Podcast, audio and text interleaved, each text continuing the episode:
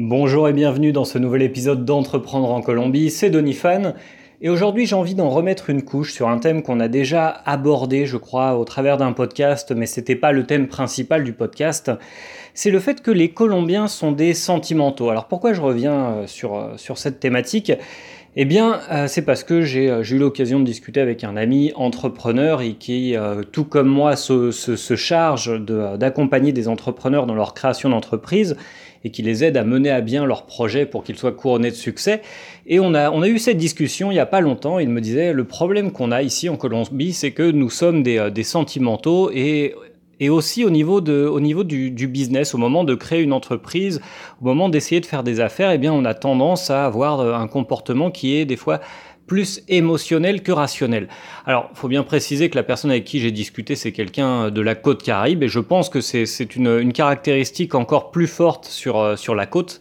Les gens de, de Bogota, Medellín, Cali, l'intérieur sont peut-être un peu plus rationnels, je dirais, mais de manière générale, les Colombiens sont... Euh, bien, sont très sentimentaux. Et c'est quelque chose de problématique au niveau du business avec eux, parce que justement, au moment de choisir des associés, les Colombiens vont se tourner vers des gens euh, en qui ils ont confiance, des gens qu'ils connaissent depuis très longtemps, des gens avec qui ils ont déjà un, un rapport affectif, plutôt qu'essayer de trouver des, euh, des, collaborateurs et des associés. Eh bien, euh, qu'ils vont choisir de manière rationnelle, c'est-à-dire choisir quelqu'un pour ses compétences, pour euh, ses caractéristiques et euh, son savoir technique ou, euh, ou, quelque chose de vraiment rationnel. Et donc c'est problématique parce que eh bien on arrive à ce qui, selon moi, enfin on pourrait appeler du, du business consanguin. Le terme est peut-être un peu fort, mais je pense que c'est de toute façon c'est problématique qu'on soit en Colombie ou pas. Faire du business avec des gens de sa famille ou avec son conjoint, sa conjointe, son petit ami, sa petite amie, c'est vraiment pas quelque chose de ça, ça, peut pas bien fonctionner. Il y a forcément un moment où ça va poser problème.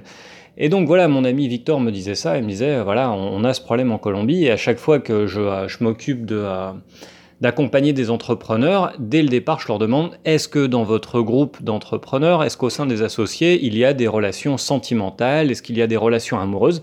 Je leur dis voilà, si c'est le cas, faut arrêter tout de suite, faut faire un choix. Il y a l'un des deux qui reste dans le business et l'autre c'est le petit copain, la petite amie, et il peut éventuellement aider d'une manière ou d'une autre, mais il faut pas qu'il soit, euh, il soit à 100% dans ce business et que ça soit pour lui aussi une, on va dire un, style de vie. Chacun peut avoir son business, mais partager le même, eh bien, c'est forcément problématique à un moment ou un autre. Et je suis totalement d'accord avec cet ami parce que j'ai vu moi aussi beaucoup de projets très très beaux, des projets euh, d'entrepreneuriat colombien qui avaient vraiment beaucoup de potentiel, des idées qui étaient très très bonnes.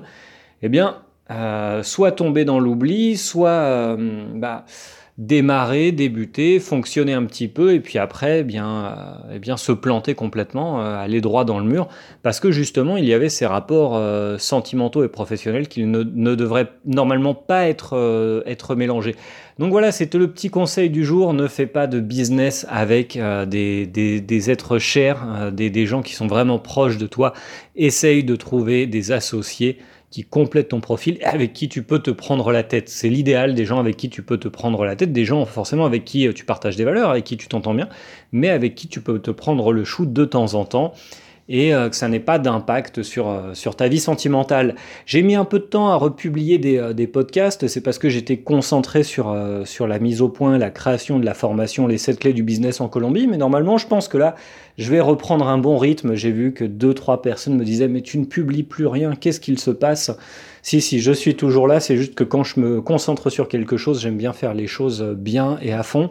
Donc voilà, mais je suis de retour pour les podcasts Entreprendre en Colombie et Survivre en Colombie. Je te dis à demain. Voilà, bonne soirée, à très très bientôt. en fait, je te dis bonne soirée, mais ça se trouve, tu écoutes ça le matin en te réveillant ou tu écoutes ça à midi. Donc dans tous les cas, passe une bonne journée ou une bonne nuit. À plus.